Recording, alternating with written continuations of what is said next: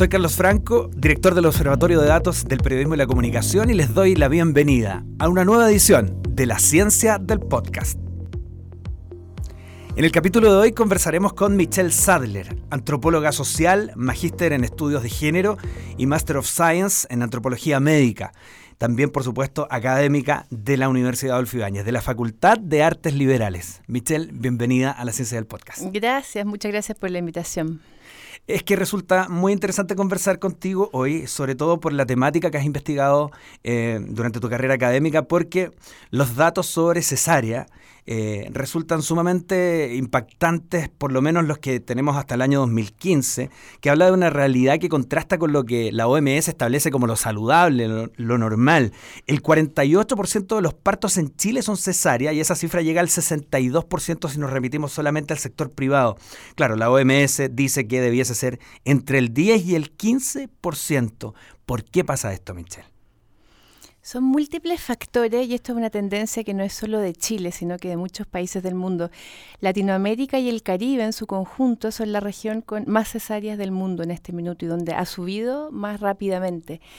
Eh, podríamos enmarcarlo en, en, lo que se llama como este problema quizás de la excesiva medicalización de distintos procesos fisiológicos del ciclo vital, entre ellos el nacimiento. O sea, un proceso que durante gran parte de la historia era considerado como natural, normal, fisiológico, que no es una patología una vez que se empieza a tratar por la medicina moderna, eh, empiezan a desarrollarse toda una serie de tecnologías y de intervenciones para tratar con los casos patológicos o que se complican, pero que con el paso de los años se eh, extienden a todos los partos. Entonces terminamos tratando todas las gestaciones y los partos como si fueran eh, patológicos con una serie de intervenciones de rutina que no son necesarias. Y mucha de esa misma cadena de intervenciones es la que lleva a cesáreas innecesarias. Aumenta la percepción de riesgo, ya antes la mortalidad infantil era muchísimo más alta. Ahora es muy raro que se muera un, un, eh, bebé o una mamá en el, en el parto. Entonces hay, hay, hay, una exigencia también al sistema que, que, que, ante cualquier en el fondo duda se tiende a hacer, a hacer cesárea. ¿Se normaliza la cesárea? Se normaliza la cesárea Imagínate que en muchos países estamos con la mitad de los partos por cesárea. Se normaliza y eh, se percibe en segmentos de la población como una operación más segura muchas veces que el parto vaginal, cuando sabemos que es todo lo contrario. Lo que estamos tratando de instalar es una discusión basada en la evidencia, que es lo que está llevando la Organización Mundial de la Salud, la Panamericana de la Salud, nuestro mismo Ministerio de Salud, de devolver al debate la idea de que el parto fisiológico o vaginal es mucho más saludable y tiene consecuencias más positivas que la cesárea. La cesárea es maravillosa porque salva vidas que antes no se salvaban, ¿no es cierto? Pero cuando están en riesgo. Pero cuando están en riesgo. Es, esa idea de riesgo es la que se ha desplazado absolutamente. Y, hay mucha investigación reciente de la última década que muestra mm, estudios de la microbiota, de la epigenética, de, que muestran los beneficios adaptativos, inmunológicos, en una serie de procesos fisiológicos que van que acompañan al parto vaginal, que no se dan en cesárea. Sobre todo no se dan en cesáreas eh, programadas en las que no ha iniciado el trabajo de parto, porque no se ha, se ha desencadenado toda una cadena de mecanismos hormonales que son los que preparan a esta guagua para nacer, a esta mamá para dar a luz, y que tienen que ver con el éxito en la lactancia, con la adaptación inmunológica de estas guaguas, con entonces ya muchos estudios te muestran que las guaguas que nacen por cesárea, sobre todo, insisto, las que son programadas sin trabajo de parto, em, presentan eh, en los primeros años sobre todo muchas más alergias, asma, algunos estudios lo asocian con sobrepeso, obesidad, hay otros que se están haciendo a más largo plazo, em, pero hay una idea de que no se colonizan con eh, estas bacterias vaginales que son las que te preparan para el mundo exterior. En el fondo, el riesgo de sobrevivir al parto normal te hace más fuerte. Exacto. Hay una adaptación. Y es un riesgo necesario. Es un estrés, claro, es un estrés positivo. es un estrés, positivo que te prepara para. Hay distintos tipos de estrés. Que te prepara para la vida extrauterina en, muchos sentidos. Eh, y todas estas hormonas que son bien mamíferas, es súper interesante porque eh, acá, hay, ¿no es cierto?, estamos hablando de, de, biologías y de todas estas ciencias que nos van mostrando las neurociencias, cómo, cómo esto estos procesos hormonales también tienen que ver con las formas en que se desarrolla el vínculo, en que, en que es, en que sucede o no la lactancia, en que entonces la cesárea está asociada a mucho más problemas de lactancia, lactancias menos extendidas, a más problemas de vínculo, está asociada también a más trastornos eh, de salud mental de las mamás. La cesárea tiene mucha más asociación con estrés eh, o con depresión postparto, con angustia, con, con montones de, de, episodios en el fondo de salud mental adversa postparto. Tiene más asociación que, que los partos vaginales. Podría ser, eh, a lo mejor es una brutalidad lo que voy a decir, por eso lo pregunto, eh, que así como hace más fuerte al niño o a la niña, también a la madre. ¿El proceso del parto normal? Claro, esta idea de fuerte em, tiene que ver con, de nuevo, estos procesos adaptativos biológicos en el fondo. Ahora, somos seres culturales y biológicos, no somos igual que, porque a veces hay, hay, científicos que se van como esta mamiferación, como si fuéramos igual a un perro, un gato, un león, que no, no lo somos, ¿no es cierto? También tenemos procesos culturales que nos permiten la adaptación. Hay mujeres en distintas condiciones que van a adaptarse mejor o no a ser madre. Hay, montones de, de factores que intervienen en lo humano, pero sin duda, y cada vez se está estudiando más, que también hay un factor biológico que previene, que posibilita, que facilita entonces, si tú pones a, mamás y les facilitas a mujeres eh, este proceso fisiológico, que sea acompañado, que sea con cuidado, que sea con contención, tenemos eh, procesos de cuidado de esos recién nacidos mucho más exitosos, lactancia más exitosa, apego, vínculo, eh, menos problemas de salud mental. Porque no es solo que sea vaginal o cesárea, ojo, porque eso también es como un poco mm. reduccionista. Eh, un parto vaginal en un hospital público donde te maltrataron y fuiste humillada y violentada, te puede causar muchas más secuelas negativas que una cesárea que te trataron bien. Bueno, de hecho, quiero entrar en ese también, punto. Por eso digo que son muchos factores, son eh, muchos factores. Y es un punto muy importante, lo has investigado, eh, por ahí yo estuve eh, buscando y, hay un, paper muy interesante, Dimensiones Estructurales de la Violencia Obstétrica, que publicaste junto a Mario Santos, Dolores Ruiz Verdún y otros investigadores sí, más. Sí, un equipo de investigadores de siete países participamos en ese paper. Aprovecho de recordarle a nuestro público que ya estamos en la ciencia del podcast, hablando con Michelle Sadler, antropóloga social, magíster en estudios de género, justamente sobre eso, sobre la violencia obstétrica. De eso se trata cuando tú dices que puede tener una mujer un parto normal en un hospital público, pero muy maltratado. Exacto. Eh, es un concepto muy interesante porque desde hace 30 años ya la, OMS está llamando la atención de estos maltratos en la atención de nacimiento. O sea, de poner al centro el cuidado de la mujer y la dignidad, el respeto. Porque junto con esta que hablamos como mecanización del parto, en la medicina occidental moderna hay una absoluta escisión mente-cuerpo, emociones-cuerpo si tú te operas de una apendicitis, dejas de ser Juanito Pérez y te transformas en un apéndice que hay que sacar, ¿no es cierto? Eh, pero en el parto se hace mucho más complejo porque estás dando a luz, están haciendo un ser humano y eh, es un evento psicosocial, emocional muy potente, muy poderoso. Y si tú reduces a esa mujer a un cuerpo máquina y la dejas de tratar como ser humano, las secuelas emocionales son súper terribles. Entonces, no, no, no estoy entregándome a que me extirpen un tumor. No, no, no. Es un parto y es un hijo, es una hija que viene a nacer. Entonces hay, hay, hay toda una dimensión de, de, del proceso que es muy distinta a otras prestaciones médicas. Además que no es una patología como la mayoría de las intervenciones. De nuevo, es un proceso fisiológico normal. Entonces eso se pierde de foco y los equipos médicos usualmente están entrenados para trabajar con estos cuerpos objetos, mucho menos entrenados para trabajar con la dimensión emocional, psicoafectiva. Entonces ese es un llamado que se hace hace mucho tiempo y ya el 2014 la Organización Mundial de la Salud saca una declaración sobre la falta de respeto y abuso en el nacimiento. Dice, en todo el mundo nos estamos dando cuenta que las humillaciones y tratos brutales que sufren las mujeres son de tal calibre que muchas mujeres ni siquiera se acercan a los hospitales. O sea, estamos perdiendo a las usuarias por los maltratos. ¿Y solo se da en hospitales o se da más en hospitales? Se da más en salud pública en todo el mundo, pero se da en todo el sistema de salud por esta forma en el fondo despersonalizada de tratar a las personas en general y en el parto en particular esta excesiva mecanización del proceso a la que llegamos en el fondo donde la mujer deja de, importar lo que ella sienta, diga, opine, simplemente se hacen una serie de intervenciones. Eso, te iba a preguntar, ¿cuál es, cuál es la serie de intervenciones? ¿Qué, es lo que la OMS dice? Ojo que esto es violencia obstétrica, como para que una mujer lo identifique y lo pueda denunciar. La OMS sigue hablando de abuso y falta de respeto. Es el movimiento latinoamericano que levanta el tema, el concepto de violencia obstétrica, el 2007, en la ley venezolana de violencia hacia la mujer. Es uno de los tipos de violencia hacia la mujer. ¿Por qué? Y es muy interesante porque no es lo mismo que otro tipo de violencia que se ejerce en salud.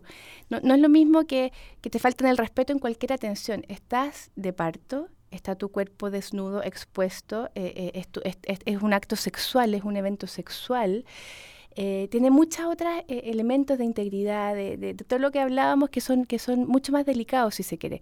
Entonces, adquiere dimensiones de violencia de género y de violencia sexual porque está en este cuerpo de la mujer, porque mm. además en la atención hay muchas recriminaciones de carácter sexual en todo el mundo, o sea, metaanálisis nos muestran que aquí en India, en, distintos países, vas a encontrar que a las mujeres se les, eh, se les humilla, se las reta porque tuvieron sexo, a las más jóvenes que porque te metiste en cosas de grande, no la gozaste que ahora te venís a quejar, no, hay toda una recriminación del ejercicio de la sexualidad, la sexualidad también como un tema tremendamente eh, castigado en las sociedades más generales, en el fondo. Y mientras más, ¿no es cierto?, discriminación de género hay en una sociedad, estas violencias se tornan más crudas.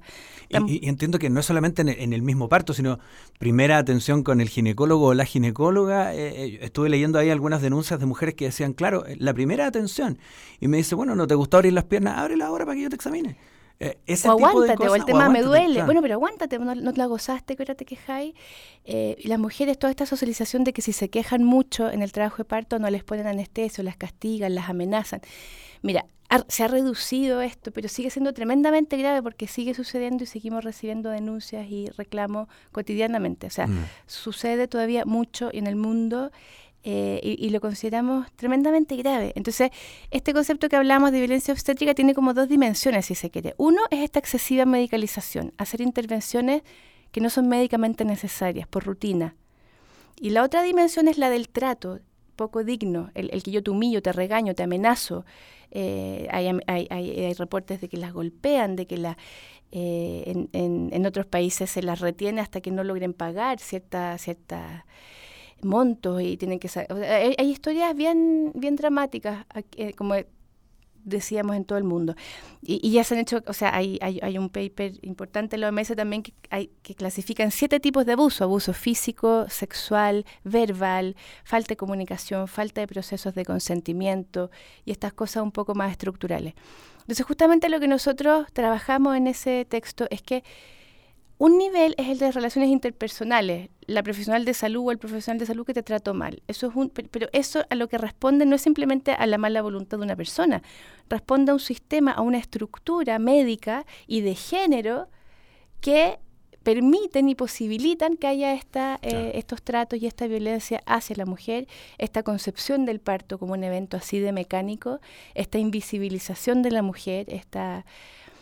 Eh, y tenemos ahora estoy analizando 2.000 páginas de testimonios de parto de mujeres. De 2.000 páginas de testimonios. ¿Esos son cuántos testimonios más o menos? 8.600. Testimonios en un periodo de tiempo de aprox. De un par de décadas en Chile. ¿En serio? O sea, hemos no, y hay mucho que no se denuncia, hay mucho que no se no, dice, esto, Es que lo que pasa es que nosotros hacemos investigación hace tiempo, pero la investigación cualitativa tiene el límite de que en salud te dicen, bueno, pero este no es un N suficiente, estos no son suficientes casos como para que usted me diga que esto es un problema de salud pública. Entonces hicimos una encuesta el año 2017 y la respondieron 11.400 mujeres, 11.400 partos tenemos en una encuesta de todo Chile. Eh, y había una pregunta abierta para que cuenten en detalle su experiencia de parto y esos son estos 8.600 testimonios y son impresionantes. O sea, es lo mismo que ya habíamos visto durante muchos años desde lo cual y lo que nos cuentan las mujeres, pero pero le damos una, eh, le ponemos un, un N, nos damos cuenta de qué pasa en clínicas, en hospitales, en todas las regiones, en, en eh, por supuesto que hay tendencia, pasa mucho más en mujeres más pobres, menos educadas, las más jóvenes, eh, pero no deja de pasar en clínicas privadas, en la ciudad de Santiago. Eh, porque hay una, hay una forma instalada de concebir este proceso y que se permite, que se posibilite, que se socializa y que está muy instalado en la praxis médica. Entonces, ¿Cómo se hace para poder romper esa normalización, esa naturalización de aquello que no es aceptable? Porque muchas veces vemos que eh, los problemas hay que hacerlo relevar de alguna manera con campañas, con un hashtag, con una etiqueta, no sé, el código finalmente del marketing también, pero que tiene que ver con la manera en que después lo hacemos pasar de boca en boca en una sociedad abierta. Y, y, yo no sé si tiene que ver con que, con que el el, parto en sí es una cuestión más íntima, con que tiene que ver con que el parto vaginal eh, implica que algunos se hacen figuras un poco de, eh, ay, que no, me gusta hablar de estos temas, no sé si es muy tabú. ¿Dónde está la traba para poder sacarlo adelante? Está siendo cada vez menos tabú. O sea, yo participo en este movimiento desde el 2000 y, no, teníamos las redes sociales que hay ahora. O sea, los últimos cuatro o cinco años la velocidad, la magnitud que ha tomado esto es otra. Hay eh, redes, eh, organismos de la sociedad civil en muchos países, hay observatorios de violencia obstétrica en más de 10 países en el mundo. Eh, hay, hay, grupos muy, muy potentes trabajando, casi todas las organizaciones de base de mujeres están instalando estos temas en su agenda eh, si tú pones violencia obstétrica ahora en Google te aparecen pero miles de entradas, o sea, es un mm. tema que ya, ya, ya, ya, no se pregunta qué es, o sea, ya sabemos, está un poco, está, bastante instalado. Hemos hecho campañas bien potentes como el hashtag innecesarias que hicimos hace unos años con la, la Paz Vascuñán, como con 10 actrices bien conocidas para levantar esta idea de que, ojo, que hay muchas cesáreas que no son médicamente necesarias, infórmate, en el fondo eh, y justamente, claro, como tú decías, está tan naturalizado que requiere de que se trabaje en todos los niveles. Hablábamos desde arriba abajo, desde las políticas y desde la población usuaria que empieza a demandar, a preguntar, que eso ya está sucediendo. O sea, es impresionante ahora cómo, cómo se moviliza las mujeres para buscar, para cambiar, para intencionar trayectorias terapéuticas, para denunciar, para... Mm, es un movimiento que ha tomado harta... Y, si tú miras un poco la historia de lo que ha sido, por ejemplo, las otras violencias de género, la, la violencia doméstica, la intrafamiliar, la de pareja, estuvo invisibilizada por muchas décadas. Sí, claro. ¿Cachai? Era normal. Eh, y, generacionalmente, eh, incluso desde mujeres mayores que decían, bueno, pero eso es parte de la, de, la convivencia familiar. Pensémoslo en, en esos términos. Cuando tomó algunas décadas decir, oye, no es normal y no está bien que te peguen. no, no, no, no, no, Pero acá es distinto porque eso es en, la intimidad y es uno otro, una pareja que te agrede. Acá estás en el alero de una institución de salud, estás adentro de una clínica, de un hospital, te están cuidando, comillas, profesionales de salud. Entonces es más difícil ver esa dimensión porque supuestamente en medicina saben lo que hacen y lo hacen por tu bien. Entonces, comprender que hay veces que no te están haciendo bien es, bien complejo.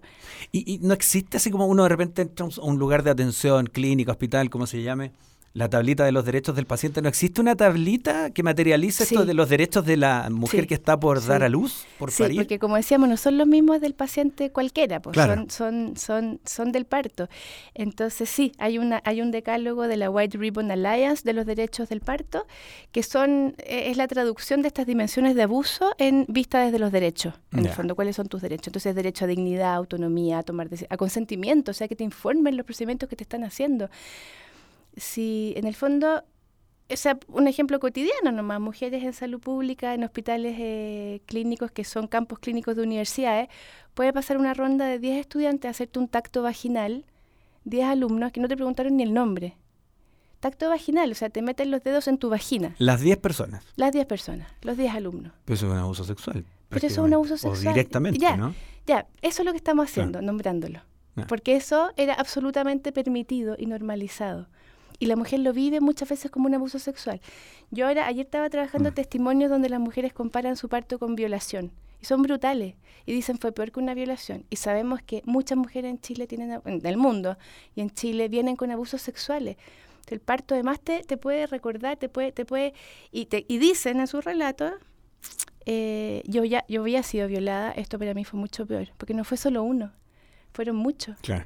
Y, y, yo decía, paren, por favor, me duele. Eh, eh, eh", y seguían haciéndolo. Entonces tú, tú, empiezas a ver la, la, la, estas narrativas, estos testimonios, y efectivamente eh, hay varias autoras internacionales que lo han comparado directamente con parto, lo han comparado con tortura, lo han comparado, o sea, con parto con abuso sexual, con hay una psiquiatra española maravillosa, Leivone Olsa, que le borra la palabra parto a los testimonios. Entonces te dice, por ejemplo, y yo estaba ahí y decía que me dolía y decía que por favor pararan y lo seguían haciendo y yo lloraba y al final y no me escuchaban y tú tú dices esta mujer la están violando. No, esa mujer estaba de parto. Ah, Brutal. Es brutal, pero, pero, te fijáis lo poco que lo hemos discutido. No, por supuesto. O sea, cuando uno lo, lo, habla, tú dices, sí, por supuesto. Entonces, el nombrarlo es doloroso, es complicado, genera todo tipo de resistencia. Imagínate para los obstetras, para las matronas decir violencia obstétrica. Es súper doloroso, ¿cachai? ¿Y está, ¿Y está asociado también a, un segmento socioeconómico? Eh, porque yo no me imagino que estén haciendo esos 10 pasantes de medicina el ejercicio del tacto vaginal en una pues clínica del sector oriente de la capital. Los hospitales públicos son los campos pues, clínicos de las universidades. Eh, entonces, mm, claro, pues por eso te decía que se asocia, por supuesto, a, mayor vulnerabilidad en todo sentido, pero no es que no se dé en salud pública, en salud privada, en salud privada también, se, da. Es que hay una simetría en la relación médico-paciente, en todo, en todo orden de, médico-paciente. Por eso te decía que el marco primero es este marco de biomedicina, medicina, relación médico-paciente, esta despersonalización, objetualización del cuerpo. Ese es como el gran marco. Mm. Pero ahora metámosle género, metámosle parto, metámosle acto sexual, metámosle... Y se te empiezan a sumar todas estas otras. Entonces toma, por eso que, que este concepto es muy potente, porque toma este cariz de violencia obstétrica, de violencia sexual, de, violencia hacia la mujer en el fondo, que es distinto a otros tipos de abusos en, en lo, que se, lo que puede darse en, en la relación eh, de profesionales de salud con la... Y, y tampoco se trata, porque esto es un tema, como decíamos, muy delicado, no se trata de de, ir con el dedo a apuntar a todos los profesionales que Se trata de una discusión más profunda de cómo hemos llegado a hacer esto y de normalizarlo. Claro, hacerlo consciente. Porque no, todas esas matronas u obstetras son malas personas y, son muy buenas personas en su vida cotidiana, pero adentro del hospital o de la clínica se permite y se les ha socializado y se les ha enseñado a ejercer. Que eso es normal. O sea, las alumnas, tengo unas entrevistas preciosas con alumnas en su, de matronas en su época de práctica clínica, y, varias hablan de esta idea de robot, de cómo la, la, que mejor hace su práctica es la que menos se conecta emocionalmente, la que... Mm. O sea, eh, soy mejor en mi trabajo si yo me, desapego emocionalmente y, soy como esta técnica fantástica, como que está cambiando los currículos, está cambiando, estamos tratando de volver a, esta cosa, comillas, humana, como de, lo, de lo emocional, pero toma mucho tiempo. Y, puede ser que se dé en algunos casos, eh, sobre todo generacionalmente, una conexión emocional torpe desde el yo, es decir, ¿de qué te quejas si yo que soy más vieja lo viví? Y sé que no es para tanto y toda mi generación sobrevivió a un parto y ¿por qué tú te quejas tanto? De nuevo género, la maternidad sacrificial, parirás con dolor. Por eso. la expulsan del paraíso, la castigan a parir con dolor. La buena madre es la madre sacrificada, la que aquello, o sea, paralelos maravillosos con todos los estudios del marianismo en Latinoamérica. También toma formas distintas en distintos continentes, con distintas tradiciones religiosas, con distintas porque tiene todo que ver con género. Entonces, ¿quién es esta madre en nuestra cultura? ¿Qué se espera de esta madre? Eh, entonces, si tú te quejas, alaraca, histérica, estás reclamando, está, está, estamos, eh, hay un caso que el año pasado fue bien, bien conocido en una clínica privada en Santiago de una mujer que murió después del parto. Eh, estaba con una taquicardia brutal, muchas horas sostenía y, le se quejaba, su familia también pedía ayuda al, equipo médico mm. y dijeron que era una crisis de pánico. Claro, se desestimó su... Y murió. ¿no es cierto? Ya. Eso es súper habitual. Las mujeres, ante episodios de dolor o de, o de manifestar lo que les pasa, está histérica, está sobreventilada, eres alaraca, está... Pone un hombre con los mismos síntomas o con las mismas... De hecho, hay estudios de hay una red de medicina específica de género de cardiólogas que empiezan a darse cuenta que las mujeres mueren mucho más por afecciones cardíacas que los hombres, porque las atienden más tarde, porque no les creen, porque las mandan para la casa con antidepresivos. Eh, porque, porque son mujeres, porque, porque están sobrepas porque son alaracas, porque son histéricas. Y todo esto, comillas, histérica, alaraca, está con mm. crisis de pánico, está sobre... ¿No es cierto? Eso en un hombre no sucede. Yo, yo tiendo a pensar, tendería a pensar que podría darse eso en cuando el, el, hombre es el que atiende a la mujer, cuando un médico es el que atiende a la mujer. Pero a mí me sorprendió ver testimonios de mujeres que habían sido atendidas por matronas que les decían, pero ¿por qué te quejas tanto? Pero si las eh, matronas son las que atienden todo tu trabajo de parto. O sea, con ellas estás la mayor, las mujeres tienen mucha más interacción con las matronas que con las ¿Cómo se explica ahí siendo con género? De nuevo, no va en ser mujer o hombre, va en esta socialización de género de la que todos somos hay, hay Una, hay una etiqueta otorgada al ser madre. Tienes que sufrir, tiene que ser con sacrificio, tiene que ser Por una parte eso, pero por otra, esa matrona pasó por la escuela de medicina. Y en la escuela de medicina le, enseñaron este cuerpo máquina, este cuerpo escindido, este... Abre un libro de obstetricia y te vas a encontrar con puros úteros, vagina, pedazos de tejido, eh, pelvis, hueso. No ves personas, no tienes imágenes de seres humanos. O sea es un, te hablan de esta cosa psicosocial, pero en la práctica tú estudias cuerpo físico. Desintegradamente. Desintegradamente. Mm. Esa es la biomedicina, esa, esa es la medicina moderna. Eh, cuerpo, mente, res cógitas, res extensa, son dos dominios distintos que funcionan separados, ¿no es mm. cierto? Y cada vez más sabemos que esto es absolutamente integrado y que no, no o sea, esa, si a mí me están cuidando y me siento protegida, voy a liberar endorfinas o citocinas que me facilitan el trabajo. Si estoy aterrorizada, estoy liberando cortisol, estoy liberando adrenalina, el trabajo de parto se detiene, se complica. los partos acompañados, donde la mujer se siente cuidada, fluyen muchísimo más y terminan en partos vaginales que los que la mujer está aterrorizada. o sea, eh, piensa tú cómo vas a parir un ser humano en un contexto con luz, de pierna abierta, expuesta, que pasan estudiantes mirándote, eh, donde no te han preguntado cómo te sientes, donde, donde pides algo y te dicen, ay, ya, pero si no tenemos... Eh, no, es imposible conectarse. estás, en trabajo de parto, por eso que, insisto, Es, es, es, otro, tenemos que poner como otras categorías a las que ponemos en otras prestaciones médicas. Michelle, ¿qué pasa con esto de la episiotomía, que es la, incisión del periné para evitar el desgarro de los tejidos en el parto? O, las maniobras de Chris Teller que tiene que ver con presión sobre el útero para poder acelerar el parto. ¿Son muy comunes? ¿Nos puedes comentar un poquitito sobre eso? Son bastante comunes a pesar de que no debieran ser. O sea, cuando hablamos de esta idea de cadena de intervenciones, Empezamos con la inducción artificial del parto, inducción de oxitocina sintética para acelerarlo.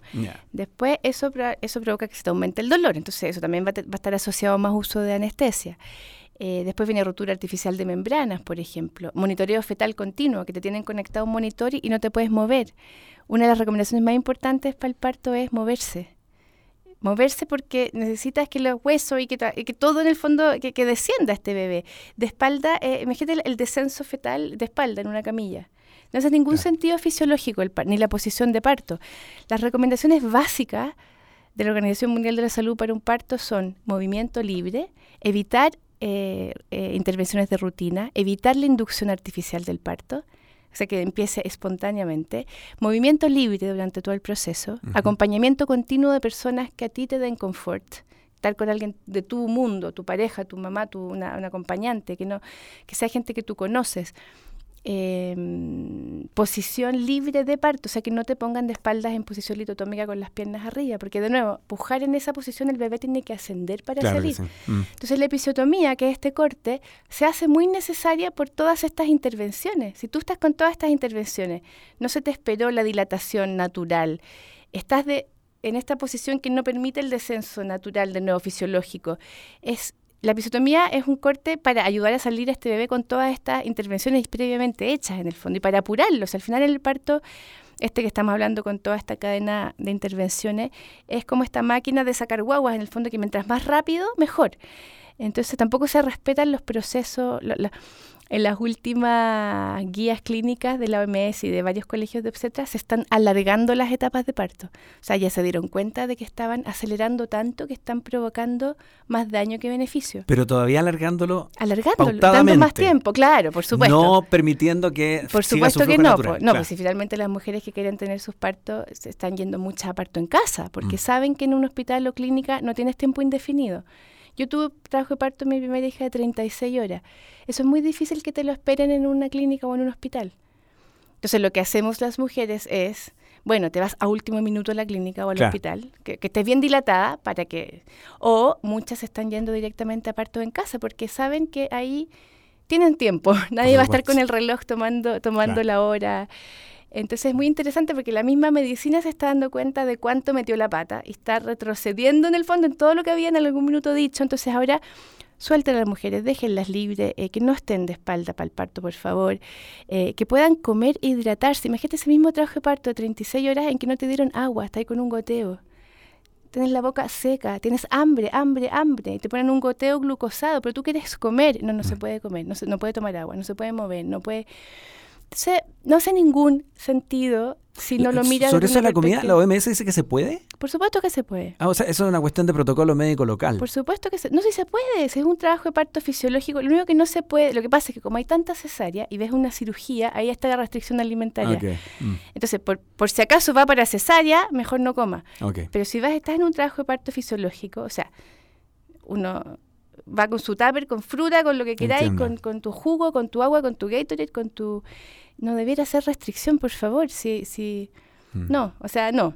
Se pueden mirar, están las recomendaciones de la OMS del año pasado, 56 recomendaciones que hablan de todo esto. O sea, si miras todas las recomendaciones de la colegio, la, la Federación Internacional de Ginecología y Obstetricia, están hablando exactamente lo mismo. O sea, no estamos hablando de, ni de hippie, ni de locas, ni de... No, no. Aquí es evidencia científica pura que dice que esto hay que hacerlo así. Pero es tremendo porque se normaliza lo anómalo y se mm. anomaliza lo normal. Pero sí. Entonces es como, como dicen mis hijos, el mundo al revés. El mundo al revés, estamos de cabeza. Mundo al revés. tenemos que volver a ver esto como es, como es, en el fondo, claro. Michelle Sadler, académica de la Universidad Adolfo Ibáñez, de la Facultad de Artes Liberales. Encantado de haberte tenido hoy día en la Ciencia del Podcast. Gracias, muchas, muchas eh, gracias. Yo sé que muchas personas que nos están escuchando hoy día podrían tener algunas dudas sobre... Eh, eh, más material donde poder encontrar algunas cosas e interiorizarse un poco, no sé, los mismos observatorios de, violencia obstétrica que nos decías tú. Está todo online.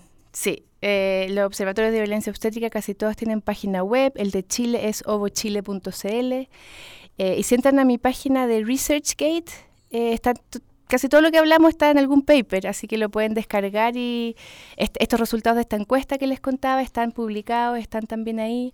Se ponen ResearchGate y mi nombre, Michelle Sadler, y llegan a todas estas publicaciones. Michelle Sadler, S-A-D-L-E-R, ahí para quienes se conectaron con nosotros. Y aprovecho de comentarles también que este podcast está en Spotify, en UI.cl y también en observatoriodedatos.com. Gracias por acompañarnos y hasta la próxima edición.